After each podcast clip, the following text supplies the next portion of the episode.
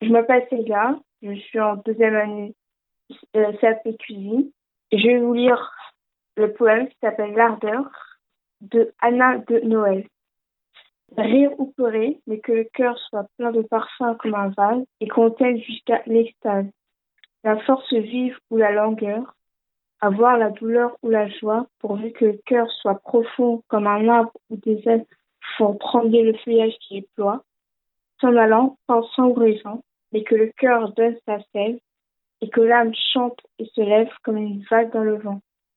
Que le cœur s'éclaire ou se voile, qu'il soit sombre ou vif, tour à tour, mais que son ombre et que son jour est le soleil ou les étoiles.